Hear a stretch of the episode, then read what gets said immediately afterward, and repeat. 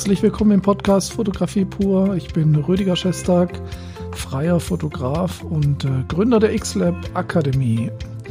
Und äh, in diesem Podcast geht es um ja um ein bisschen über die Bildbearbeitung und auch die Geschichte der Bildbearbeitung.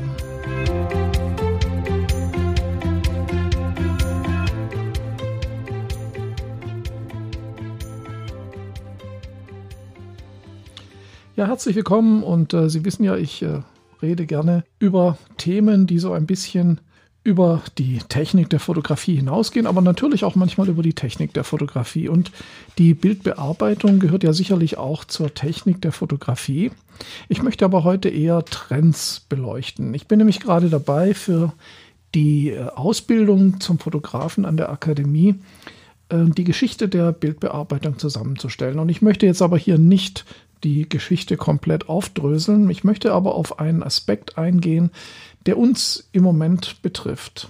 Aber trotzdem mal ganz kurz einen äh, kleinen Rückblick. Viele denken ja, die äh, digitale Bildbearbeitung wäre erst mit den digitalen Kameras gekommen, zu uns gekommen. Das stimmt nicht. Und es stimmt auch nicht, dass es seit der digitalen Fotografie überhaupt erst Bildbearbeitung gibt. Bildbearbeitung gab es auch schon lange, lange, ja eigentlich seit Beginn der Fotografie, also spätestens seit man Glasplattennegative im Labor vergrößert hat, hat man natürlich auch an den Glasplatten manipuliert und zwar teilweise sogar recht heftig. Und ähm, auch in der digitalen ähm, Bildbearbeitung kann man sagen, dass das Ganze eigentlich so 1987 angefangen hat, also in einer Zeit, als von digitalen Kameras eigentlich noch nicht viel zu sehen war. Und äh, damals äh, hatte man sehr teure Computer und äh, hat dann eben analoge Bilder, also Dias zum Beispiel, eingescannt mit äh, Trommelscannern, sehr hoch aufgelöst und konnte die dann so ab den 90er Jahren auch schon sehr gut bearbeiten. Und dazu brauchte man damals ja, dann brauchte man eine ähm, Pixar-Computer-Lösung für die Bildbearbeitung, die dann auf einer sehr teuren Workstation von Sun Microsystems oder Silicon Graphics lief. Und das Ganze kostete damals so knapp 200.000 US-Dollar. Da war man also dabei, wenn man Bilder bearbeiten wollte. Also noch weit davon entfernt, dass das jeder zu Hause machen konnte. Aber ich erinnere mich daran, in den 90ern, als ich auch sehr viel Mode fotografiert habe, ähm, da gab es eben an die Labors angeschlossen, also an die Entwicklungslabors angeschlossen, solche Bearbeitungs-Workstations. Und da konnte man seine Dias sehr hoch aufgelöst einscannen und auch Bearbeitungen machen lassen, wenn man das wollte. Also das ist nichts Neues. Und ähm, dann 1988, 90 ist dann auch Photoshop rausgekommen. Photoshop 1.0. Ich glaube, ich bin eingestiegen bei Photoshop 2.5. Das kam damals irgendwie mit 13 Disketten und äh, die musste man dann nach und nach einlesen. Also eine sehr abenteuerliche Geschichte. Und damals in den 90ern kamen auch die ersten Farbmonitore erschwinglich für jedermann raus. Ja, und so hat sich das dann so langsam entwickelt. Soweit erstmal ein ganz kurzer Überblick. Und jetzt äh, möchte ich aber eigentlich auf ein Phänomen eingehen, das ich sehr spannend finde. Und zwar hat die digitale Bildbearbeitung und Bildmanipulation ja immer zu kontroversen Diskussionen geführt. Also kennen Sie ja.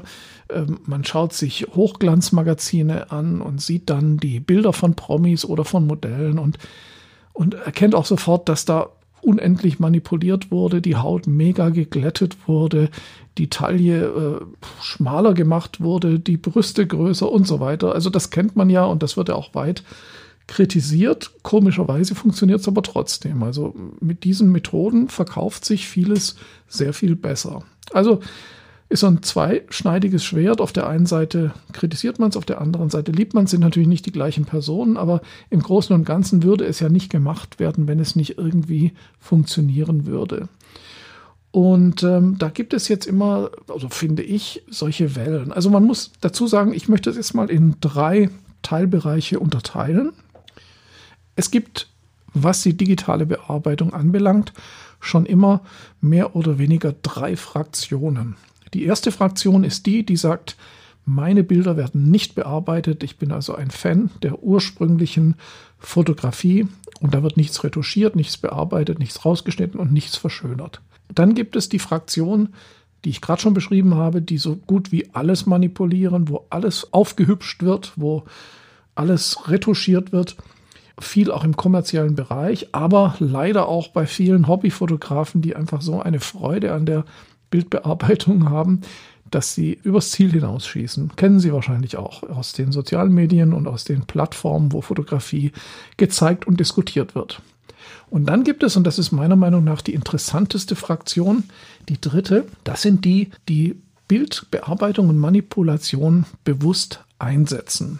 Da komme ich jetzt gleich, äh, später nochmal ausführlich drauf zu sprechen. Man muss sagen, dass diese drei Fraktionen, also bewusst einsetzen, meine ich jetzt nicht, um irgendetwas vorzutäuschen, sondern die dann auch dazu stehen, die also Manipulationen machen, die man auch als Manipulationen erkennt, also Collagen, kreative Arbeiten. Das sind die drei Fraktionen und alle drei gab es eigentlich schon immer. Ich glaube, seit Beginn der Fotografie gab es die, die keine Retuschen zugelassen haben, die, die alles retuschiert haben und die, die Collagen erstellt haben, wo man natürlich auch sieht, dass es Collagen sind, aber das war ja auch Ziel der Sache und Sinn der Sache. Und dann gibt es aber auch solche Trends. Und ich glaube, mit der Verfügbarkeit der zum Beispiel Photoshop-Bildbearbeitung für quasi jedermann, ähm, kam zunächst einmal auch die Freude auf, dass man alles manipulieren kann und dann wurde auch viel manipuliert. Und aus dieser Zeit, denke ich mal, kommt auch dieser Stil der Hochglanzmagazine, die dann auch einfach immer noch dabei sind zum Großteil, äh, Freude daran zu haben, dass man alles äh, aufhübschen kann. Und dann kam danach wieder ein Trend. Also mit Trend meine ich natürlich, dass es nicht jeder macht, wie ich schon erzählt habe. Es gibt Leute, die immer straight in einen der drei Kategorien gedacht haben. Aber so, so eine, eine, eine Masse an Menschen, so wie in der Mode ist das ja so ähnlich. Da in den 60ern, 70ern gab es noch die Mode, die jeder mitgemacht hat. Schlaghosen, keine Ahnung was. Äh, und das ist heute ja auch nicht mehr so. Es gibt ja alles parallel, aber trotzdem gibt es so gewisse Trends. Nach diesem Hype der digitalen Manipulation kam vor nicht allzu langer Zeit eben auch mehr oder weniger die Gegenbewegung, wo man gesagt hat, nein, wir lassen alles stehen, wir sind ehrlich, äh, wir retuschieren gar nicht. Und wir wollen das auch nicht, weil wir wollen ehrliche Fotografie. Das war dann auch ein Trend. Und äh, ich denke, was jetzt im Moment wieder so ein bisschen, also man, man wollte auch keine Bilder sehen eine Zeit lang. Das ist vor ein paar Jahren gewesen oder noch bis heute fast, dass man eigentlich gar nicht sehen wollte, wenn Bilder so arg retuschiert waren. Das war dann so, nee, brauche ich nicht, muss ich nicht. Zeig mir lieber ein echtes Bild. Also da ist auch wirklich so eine, so eine Aversion gegen die Bildbearbeitung entstanden. Also viele haben Bildbearbeitung dann total abgelehnt, weil eben die meisten oder sehr viele übers Ziel hinausgeschossen sind. Und ist auch verständlich, äh, finde ich auch ähm, durchaus sinnvolle oder nachvollziehbare Einstellung. Und jetzt im Moment merke ich, also im Moment heißt, das fing schon vor ein paar Jahren an, beginnt jetzt so langsam ein bisschen einen Höhepunkt zu erreichen oder vielleicht kommt der auch noch, ist, dass man sagt, okay, wir machen wieder richtig fett Bildbearbeitung, aber wir vertuschen es nicht. Also wir bearbeiten zum Beispiel auch viel zu viel, aber dann in einer künstlerischen oder ironischen Weise. Also wir, wir übertreiben, wir erzeugen neue Bodyscapes, wir machen Haut völlig zu metallischen oder kunststoffmäßigen Oberflächen. Also wir nutzen jetzt dieses Potenzial, um damit kreativ umzugehen und wirklich auch ganz krasse, abgefahrene Sachen zu machen, wo man auch sofort sieht, das ist natürlich eine Manipulation. Und ähm, das ist, glaube ich, so ein bisschen ein Trend. Man ist jetzt wieder selbstbewusster mit der Manipulation, aber man versucht nicht zu täuschen. Ich glaube, dieser Begriff täuschen, das ist so die Trennlinie zwischen Nummer zwei und Nummer drei. Also zu viel retuschieren oder bewusst bearbeiten. Das ist auch so ein Trend. Also ich finde das sehr spannend und ich bin selber auch so dabei. Ich war jetzt eine Zeit lang tatsächlich auch so drauf, dass ich gesagt habe, ich will gar nicht so viel retuschieren. Also man macht mal einen Pickel weg, also alles, was sowieso vergänglich, also was nicht ständig zu einer Charakterperson ähm, gehört, äh, kann weg. Aber alles andere, Fältchen und so, maximal leicht zurücknehmen, aber nicht wegretuschieren. Das war auch so meine Ansicht und ähm, ich habe im Moment mit meinem neuen Online-Magazin The Real Life Magazine habe ich auch wieder Spaß gefunden, wieder so richtig fett zu bearbeiten und zwar einfach Bilderwelten so zu erschaffen, wie ich das möchte. Und mich interessiert dann auch nicht, wie das echte Original ausgesehen hat, weil darum geht es ja nicht. Wir erschaffen Bilder. Und diese Art und Weise zu denken ist, glaube ich, so ein bisschen im Trend.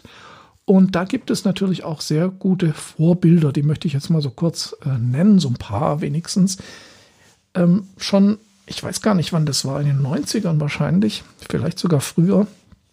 Ich glaube, in den 90ern oder Anfang der Nullerjahre gab es eine, oder gibt es immer noch die äh, Fotografin Loretta Lux, die hat so Kinderbilder gemacht, die so ein bisschen, ja, so ein bisschen äh, ungewöhnlich aussehen. Schauen Sie sich, googeln Sie es einfach mal, Loretta Lux, die sehr schön sind, also sehr künstlerisch. Es ist auch eine Fotografin, die Kunst studiert hat. Und interessant bei ihr, natürlich weiß man, wenn man die Bilder sieht, dass die so nicht echt sein können. Also die Augen sind sehr groß von den Kindern. Sie sind in perspektivische Landschaften eingebaut, wo man auch sieht, das ist nicht so fotografiert.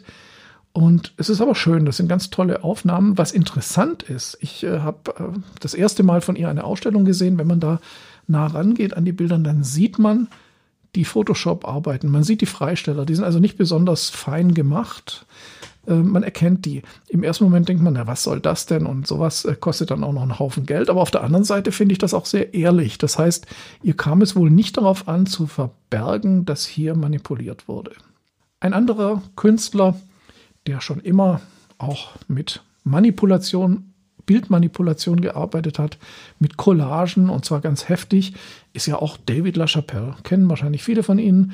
Die Bilder sind richtige Kunstwerke und er interessiert sich natürlich auch nicht für das Real Life, sondern er macht eben seine, er kreiert seine Welten mit Menschen und ähm, ja, macht halt auch sehr viel am Computer und das ist auch sind ganz tolle Sachen. Ein anderer Fotograf, der sehr viel mit Bildkomposition arbeitet und da ähm, Welten schafft, ist Erwin Olaf.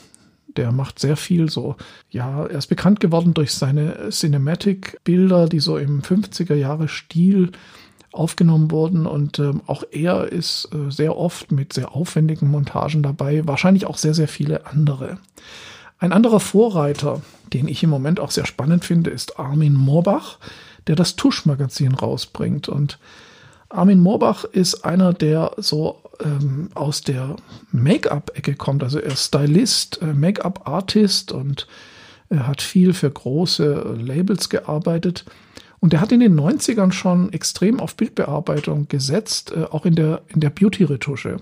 In den 90ern, das weiß ich ja, da habe ich ja studiert, Fotografie studiert, da war die Beauty-Retusche eigentlich schon verpönt. Da war so die Devise, gute, äh, gute Beauties, also Beauty-Aufnahmen werden von einer Visagistin gemacht. Das heißt, man hat komplett die Haut abgedeckt, hat komplett geschminkt, man hat alles übermalt. Also man musste auch sehr viel durch die analoge Fotografie, nicht jeder konnte sich leisten, Retusche zu bezahlen. Also ähm, hat man einfach ähm, sehr viel geschminkt und auch überschminkt, um das Gesicht allein durchs Make-up schon perfekt hinzubekommen. Und das war damals der Standard. Und die Retusche am Computer war mehr oder weniger verpönt, weil es so, ja, unecht äh, manipuliert und so. Also es kam damals schon auf, so die Kritik. Und äh, Armin Moorbach ist einer, der schon in der Zeit ähm, ganz viel eben auch digital gemacht hat und sich da überhaupt nicht gescheut hat. Und das zieht er bis heute durch und hat in seinem Magazin auch extrem abgefahrene und coole Sachen drin. Ich liebe das Magazin, äh, wo man natürlich auch weiß und sieht, die sind stark bearbeitet, aber das ist einfach auch cool, weil es Kunst ist. Also er gibt halt auch nicht vor, das sei so gewesen, das sei so fotografiert.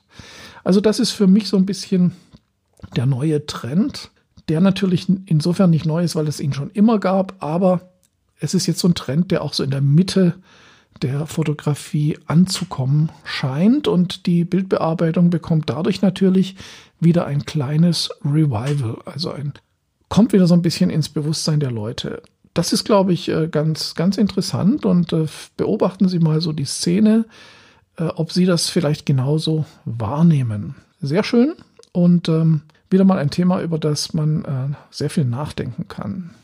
Ja, das war's für heute und ähm, schauen Sie gerne auch mal in der Akademie vorbei. Es gibt immer mehr neue Kurse, ganz neu.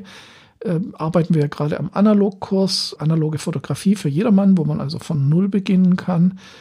Es gibt den Kamerakurs von Steffen Petrat ganz neu im Programm und natürlich auch die Tutorials Affinity Photo und Luminar 4. Affinity Photo wird übrigens demnächst wieder abgedatet. Für alle, die das bisher gekauft haben, bekommen dann vermutlich in ein oder zwei Wochen ein Update. In diesem Sinne, vielen Dank fürs Zuhören und äh, bis zum nächsten Podcast Fotografie pur.